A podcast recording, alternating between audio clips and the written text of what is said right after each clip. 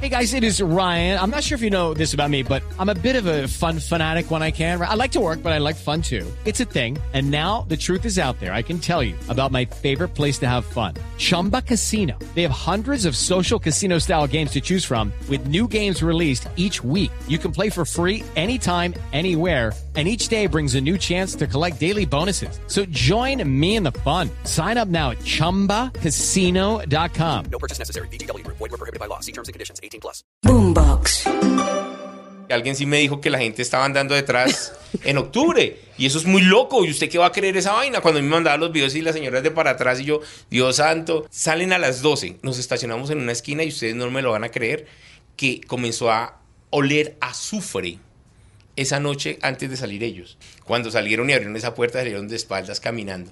Y cuando ellos venían de espalda hacia donde estábamos nosotros, como si tuvieran unos ojos en sus espaldas, los dos, porque eran dos, tres personas, desviaron a la derecha, se subieron al andén todos muy sincronizados, ellos se perdieron. Después de eso, unos ciclistas los fueron a buscar y ya no estaban. Pero a mí lo que al final me dio satisfacción fue que después que la sacó Noticias Caracol, se vinieron todos los medios del mundo a hacer esa nota allá en Kennedy. Un día en, la- en Castilla reportaron un taxista que lo habían asesinado. Y efectivamente llegamos a una esquina muy cerca de donde nos habían indicado.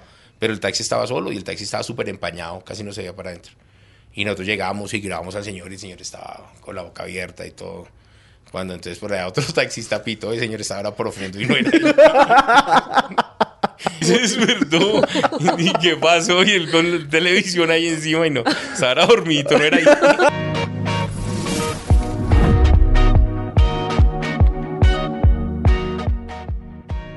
Bueno, Mónica, Mire, tenemos un invitado. usted cuando, cuando piensa en la noche y en todo lo que puede pasar en Bogotá en la noche, ¿en quién directamente? Mire, pienso directamente en Eduardo Porras y me lo imagino mientras yo ya me estoy acostando a dormir, en qué está haciendo o en dónde va en esos momentos, en qué lugar Creo de que a está. muchos nos pasa muchos nos eso, pasa. ¿no? Eh, ese pensamiento cruzado. ¿Qué está haciendo Porras hasta ahora? Exactamente. Porras, gracias por estar en lo más viral. No, Juan Camilo, Moni, un gusto estar con ustedes. Gracias por la invitación. No, pues acá muy contentos, porritas, porque yo creo que usted está aquí para que nos cuente todos esos secretos que muchas personas no conocemos de lo que es trabajar en la noche. Y yo quiero que arranquemos un poco cómo es que usted termina cubriendo estas historias de la noche y desde hace cuánto tiempo ya. Por casualidades de la vida, porque alguna vez como investigador de un programa que era nocturno para City TV, pues yo era el investigador y tenía que recorrer bares, ir a buscar gays, ir a buscar de todo. Me tocaba recorrer la calle de noche. Y ya, y algún día se dio la oportunidad para City TV que dijeron el noctámbulo se va, el que estaba en esa época. Todo el mundo dice que yo fui el primer noctámbulo, yo no fui el primer noctámbulo, yo en realidad fui el tercer noctámbulo. Y ya, cuando yo entré, ya de una vez, claro, usted tenía el perfil, tenía todo y arrancamos de noche. Y aquí me tienen de noche 18 años después, trasnochando todavía. 18 años trasnochando. Sí. ¿Usted calcula eso, Juanca? ¿Se vuelve ya una costumbre? Claro, a mí me da duro el día. Claro, yo soy como un vampiro en realidad, porque a mí me da. Los trancones me enloquecen, empezando por ahí. Yo no sé ustedes cómo soportan un trancón. Sí. Sí. Sí, Porras nunca, nunca No, soportó. nunca. Sí, no sí. le toca. La No, doy inmediatez que tenemos en la noche la tenemos nosotros nomás en llegar a la noticia. Ustedes vieron las vueltas que damos. Anoche nomás dimos vueltas. Fuimos hasta Cibaté, volvimos a la Victoria en San Cristóbal, nos fuimos para el centro, nos fuimos a los incendios en Suacha y después terminamos en Suba en una noche. Ustedes en el día nunca van a poder jamás. hacer eso. nunca. Porritas, eh, ¿a usted cómo le llega eso? La información. Sí, la información. Hay de todo, Juan Camilo. Sí. Hay de todo. Desde la fuente que se ha venido trabajando desde hace muchos años Ah. hasta la señora que llama, porque este teléfono como está en televisión, la gente llama y simplemente a reportar su noticia, porque algo sí es muy cierto que la gente confía más en el periodista de la noche que en las mismas autoridades. Ahí me llaman para decirme, mire que me están haciendo ruido en la casa, mire que hay ladrones en tal punto, y yo no solo lo utilizo como noticia, sino yo procuro como medio, que tenemos la facilidad y que nos ponen atención las autoridades, llamar a la policía y ayudarle a la gente. Decirle, mire hermano, mire que nos están haciendo ruido. Y la gente va y van los policías. Y por lo menos le ayudamos. Esto no, lo, no, lo, no sale al aire nunca, pero le ayudamos mucho a la gente en, en esas falencias que tienen las autoridades de noche. Venga, porritas, ¿cómo es un día suyo? Porque como uno tiene claro que se levanta sobre las 8 de la mañana, no sé qué, una persona, digamos, que trabaja en el día, en su caso, ¿cómo es? ¿Mi día o mi noche? Su noche, más Su bien, noche, sí, más sí, bien, más su bien. noche. Bueno, mi noche arranca En realidad mi trabajo arranca desde la tarde. Y- bueno, pero, pero ¿a qué hora se despierta? ah, vamos, vamos a sí, eso. empecemos desde ahí. Comenzamos a trabajar desde las nueve y media de la noche. Yo llego a las nueve y media. El equipo del Ojo de la Noche llega a las nueve. ¿Por qué a esa hora? Porque ellos se, se demoran media hora en alistar, pero a las nueve y media arrancamos en punto. Lo que yo le decía a los compañeros, yo les decía, en mi carro, yo poco conozco en realidad cómo se mueve Caracol en el día, porque yo llego en mi camioneta, me bajo, me subo a la camioneta del Ojo de la Noche y arranco. Yo no me quedo en Caracol para nada. O sea, yo voy al sótano, estaciono y ya. De ahí comenzamos a recorrer la calle hasta las cuatro y media, 5 de la mañana, que es cuando llega Wilson Kimball, mi jefe. Sí. Le doy el reporte Sí. y, y le doy el reporte a Blue Radio, lo de Néstor Morales, todo el informe. Y de ahí subo Caracol a editor, ¿verdad? Salgo de trabajar tipo 7 de la mañana, antecitos de las 7, a las 7 y media llego, a veces alcanzo a despachar a mis hijos, los despacho en la ruta y ya me duermo. Yo, entonces me dicen, ¿y si está haciendo ruido? Yo, pues duermo. Y si no, pues también. O sea, yo, uno ya llega cansado y después de 18 años usted tiene que llegar a dormir o a dormir. ¿Y Eso sí saben, cuán- yo qué hago es el clima. Ah. Cuando está haciendo mucho sol, dejo la ventanita abierta para que se ventile la habitación porque si no me aso, no sé, tipo 12, una, pero igual yo duermo hasta las 2 y media, 3 de la tarde. A las 3 y media llegan mis hijos y llegan, almorzamos los tres porque mi esposa, ella tiene un consultorio odontológico, está trabajando durante el día y ya. Y la reunión familiar viene siendo nosotros por ahí a las 6 y media, 7, hasta las 9 de la noche nuevamente todos. Y ahí arranco nuevamente a trabajar. Más o menos ese es el itinerario. Pero le queda más tiempo para, para la familia. Totalmente, Juan Camilo, totalmente, totalmente. Es un sacrificio que uno hace, pero si yo necesito ir a una entrega de boletines, me sacrifico, ¿verdad? Pero lo logro hacer. Claro. Yo he tenido el privilegio de tener a mis hijos todo el tiempo desde que están en la barriga. Nunca hemos necesitado de los abuelos como lo puede hacer alguien. Nunca. Simplemente cuando mi esposa estaba estudiando en esa época, yo me quedaba con los chiquitines. Pues obviamente no era fácil.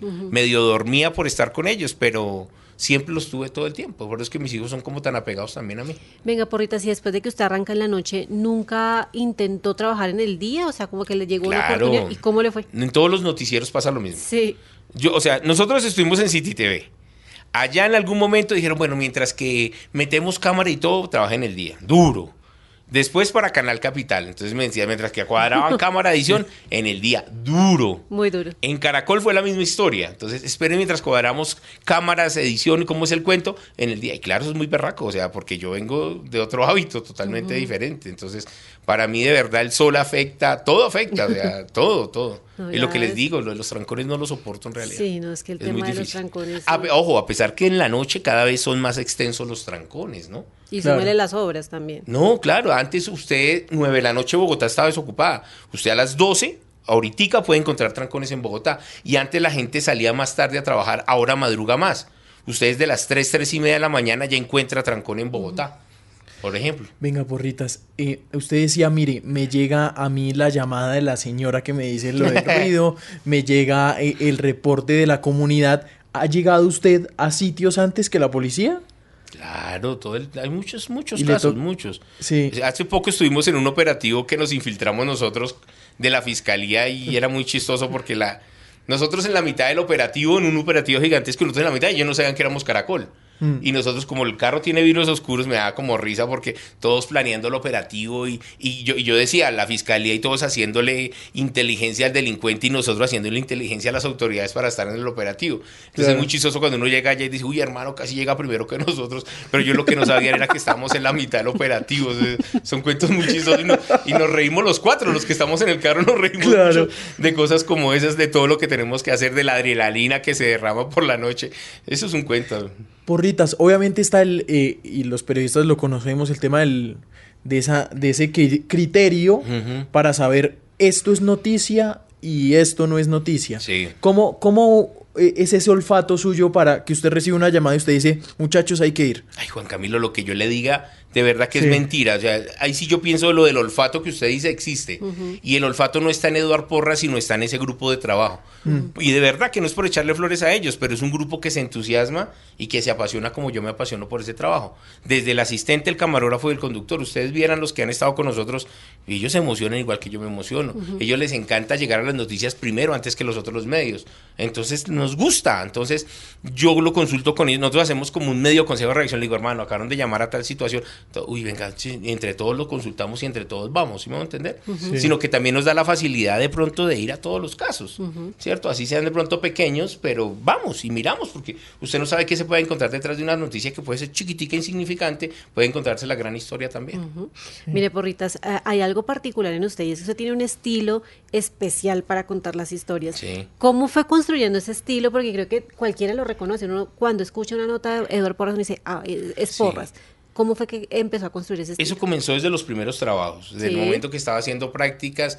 Una mujer que se llama Adriana Villamarín, que le a ella mucho de lo que ha sido la construcción del Ojo de la Noche, porque desde que yo trabajaba con ella haciendo prácticas, ella siempre decía que había que ser auténtico. Usted puede cubrir la misma fuente de todo el mundo, ¿cierto? Pero usted tiene que marcar la diferencia, ¿verdad? También ella nos enseñaba y nos decía que no hay como trabajar solos, ¿verdad? O sea, por la noche trabajan en equipo los otros medios. Nosotros siempre hemos pensado que es mejor trabajar solo y así lo chiviena usted, pero usted hace su trabajo a conciencia y traca- tratar de sacar cosas diferentes, ¿verdad? Otro punto de vista. Eso es como lo de esto, pero eso es como un proceso de todos los trabajos que tenido. Y el tono de voz que usted tiene, Porras, porque es que además tiene un tono de voz tremendo. No sé si usted alguna vez hizo locución o, o cómo, cómo fue. Sí, yo comencé en radio. Ah, mire. Sí, yo siempre quise trabajar en radio y mi pasión era radio, pero llegué a radio y me pareció como aburridor, la verdad. Sí, estar encerrado me pareció berraco. La, la calle es lo que... Claro, yo soy calleguero, sí. La reportería en realidad era eso. Y cuando conocí una cámara de televisión y lo que, lo que mostraba, me enamoré más de la televisión. Pero, pero lo que le digo, la construcción del Ojo de la Noche es un poquito de todo lo que ha pasado en mi vida. Eh, En usted medio. decía el tono diferencial, porritas, y también, eh, pues, en nuestro oficio, el tema de la crítica es muy necesaria, la autocrítica. La autocrítica. Y usted decía, porritas, una cosa que, que lo escuchaba, decía, por ejemplo, a mí no me gusta el tema de los periodistas que se pegan al trabajo de los otros. Sí, sí, sí, sí. No me gustan los grupos. Sí, Y, eso lo han tomado mal muchos, muchos co- compañeros, en realidad, siempre. sí. Porque en la noche siempre hay como un reto de ganarle a Caracol, si me van a entender, de competir contra nosotros. Yo le decía hace poco a uno de los compañeros de otro medio, le decía, hermanos, que usted tiene que dejar de pensar en mi trabajo y hacer su trabajo. Le decía yo, haga su trabajo y verá que le va mejor. Porque ellos sí trabajan de la mano, pero no me gusta. Créame que no me gusta y los que me conocen saben que es así. Y muchos lo toman por el lado malo, que es que yo soy mala clase. Que, que no, no es mala clase. En serio, me gusta hacer mi trabajo y estar yo solo. De verdad. Y Sí, porque sí. hay un trabajo detrás que usted lleva años construyendo fuentes. Claro, pero mire que ha sido siempre, Juan Camilo. No es, no es ahorita que ya tengo las fuentes y que porque llegó el tiempo, no. Siempre me ha gustado trabajar solo. Mire, para que ustedes sepan, en estos 18 años, yo solamente he trabajado con un solo periodista de la mano. Alguna vez. Con uno de, con Camilo, que Camilo era de, de City TV.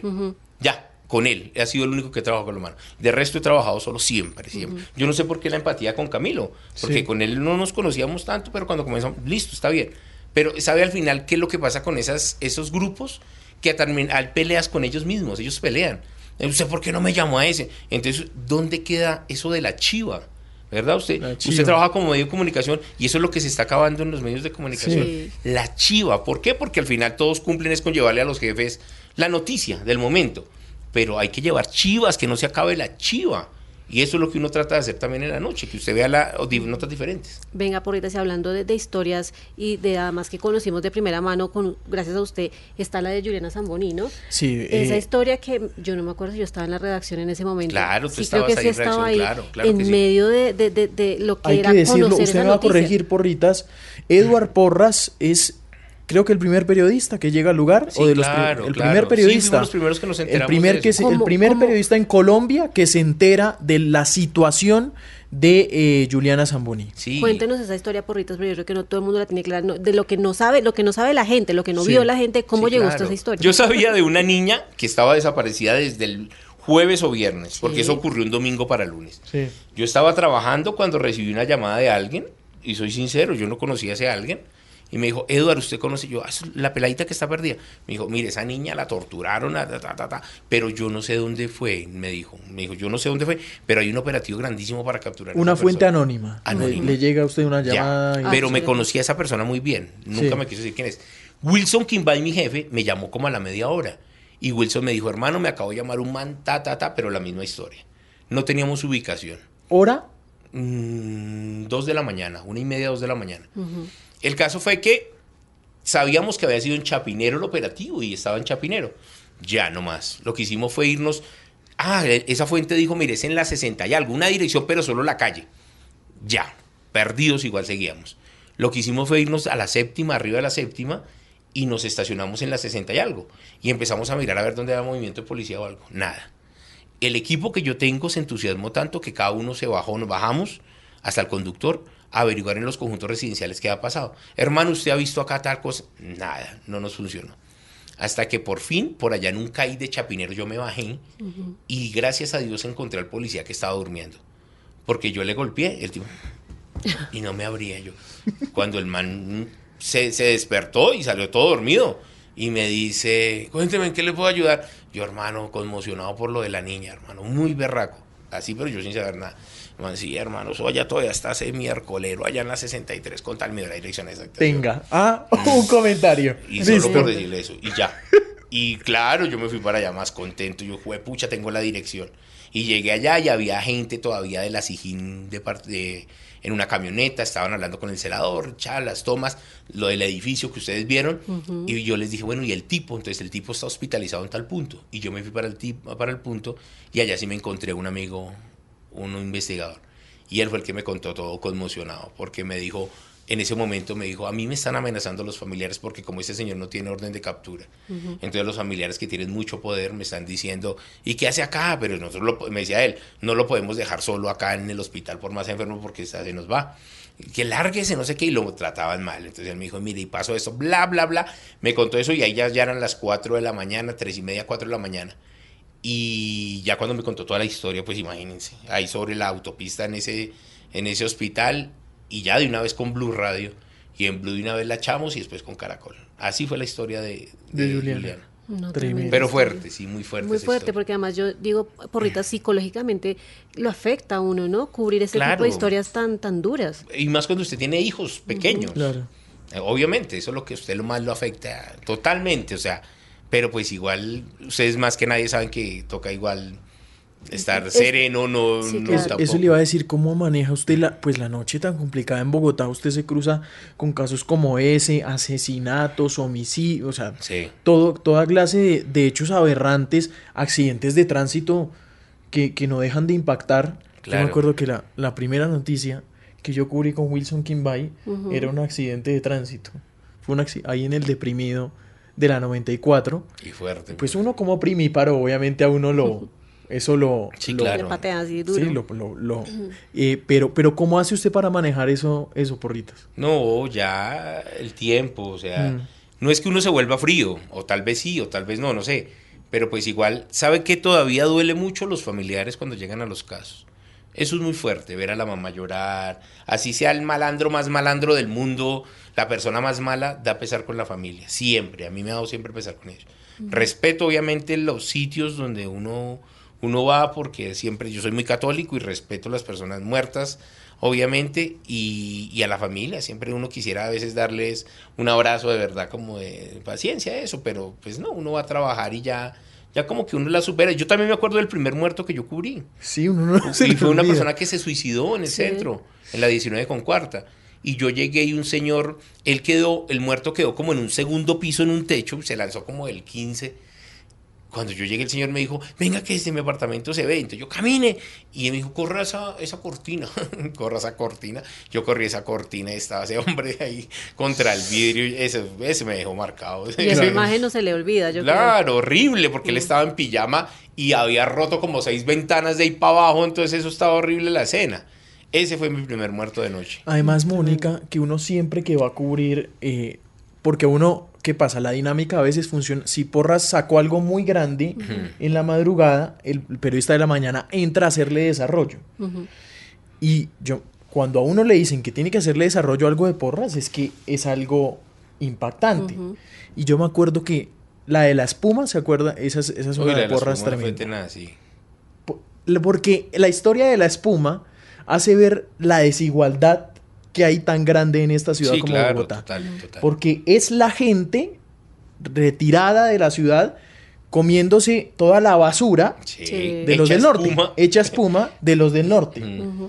Y es- esa es una. Y o- me- no sé si usted se acuerda, Porras, una vez una volqueta que se bajó de una comuna, estaba, se quedó sin frenos y se fue contra una casa. dos señores adultos mayores murieron Sí, en sí, esa sí. casa. Sí, sí, sí, claro, sí. Y me- cuando llega la, la- la- los papás de los hijos de, de- Sí, de los adultos fue, sí. mayores, es tremendo. Es fuerte, marca. es Es, muy, fuerte. Es muy fuerte. Sí. Pero mire que también Porrita se encuentra con historias bien bonitas, ¿no? De, sí. de que usted también tiene ese ojo para encontrar esas historias. Y yo he visto muchas particularmente con niños, en donde usted eh, los entrevista y los niños le cuentan un poco. Cuénteme, no sé si... cu- Eso fue en pandemia. Sí, me acuerdo en pandemia. Cuéntenos Claro, esa historia. Eso fue en pandemia en diciembre, bueno, no sé, en una de esas tantas reuniones que hemos hecho. Y es eso, buscar ese personaje, ese niño que a veces uno va con el, con el niño que tenía yo no sé cuántos seguidores, la familia. ese niño se hizo viral. Sí. Fue muy bonito. O sea, Sí, a veces la gente me, me dice que por qué no hacemos más historias así, pero créame que es que es tanta situación aquí en Bogotá que a veces cuando yo cuadro historias, Mm. créanlo que cuando yo cuadro a alguien, seguro sale algo en Bogotá fuerte. Seguro. Y me toca dejar a esa persona tirada porque no alcanzo. O sea, o es la Claro. historia o es ir a mirar el- la realidad. O sea, entonces es difícil.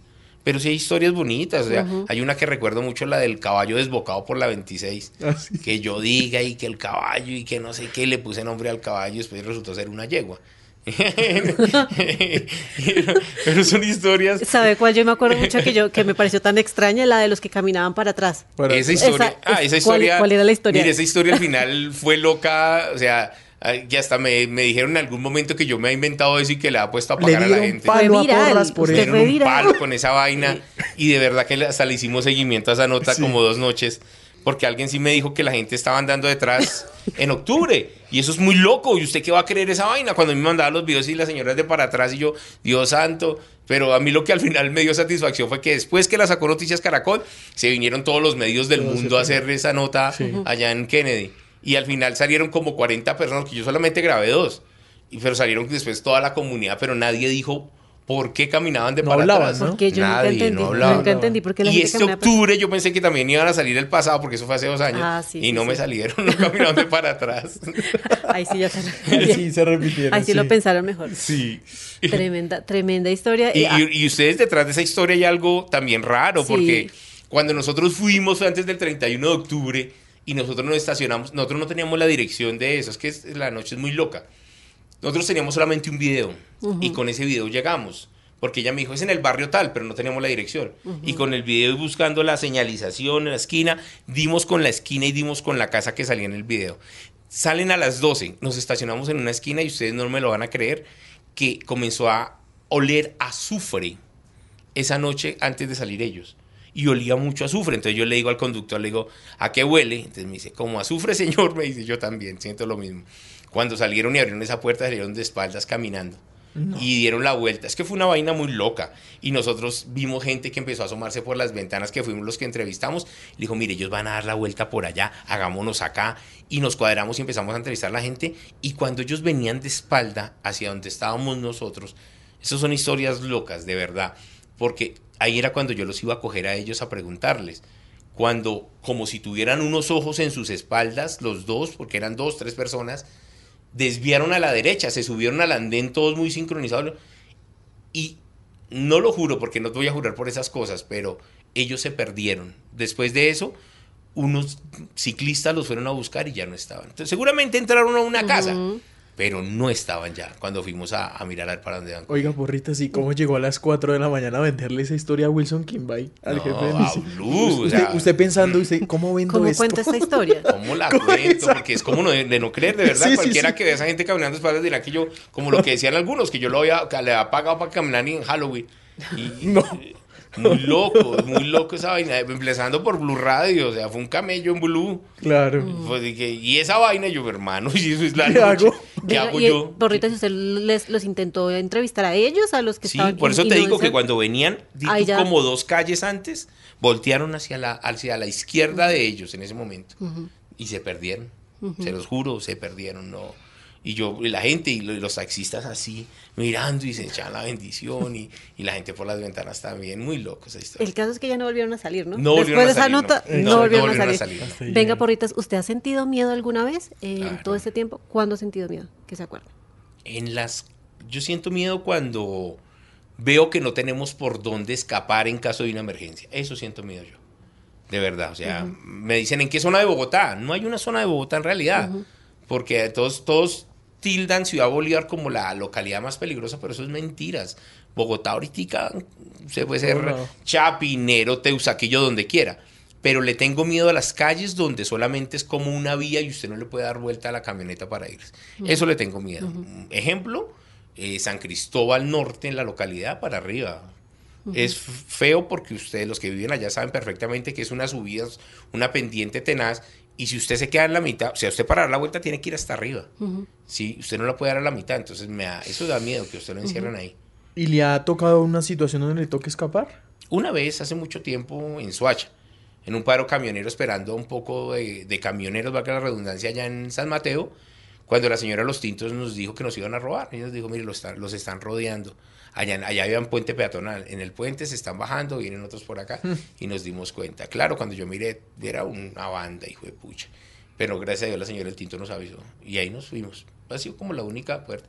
Bueno, y otras ci- circunstancias han sido como malucas últimamente con el tema de los extranjeros, de esas bandas extranjeras. Entonces, cositas que han salido por ahí, se ha vuelto como cansón también a veces esas situaciones. ¿Y lo han amenazado porritos alguna Sí, vez? de eso. Hace poco también hubo una cierta amenaza de alguien que escuchó en realidad en el Santa Fe, después de un informe que yo saqué del Santa Fe, de alguien allá de, que decían que eran del tren de Aragua y que tenían que no sé qué.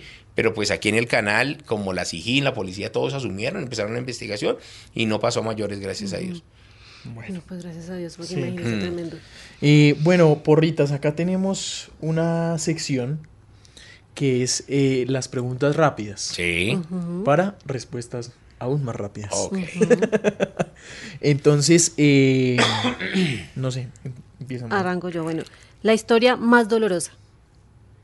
A Julián, La que más le ha hecho reír. la de la yegua a caballo.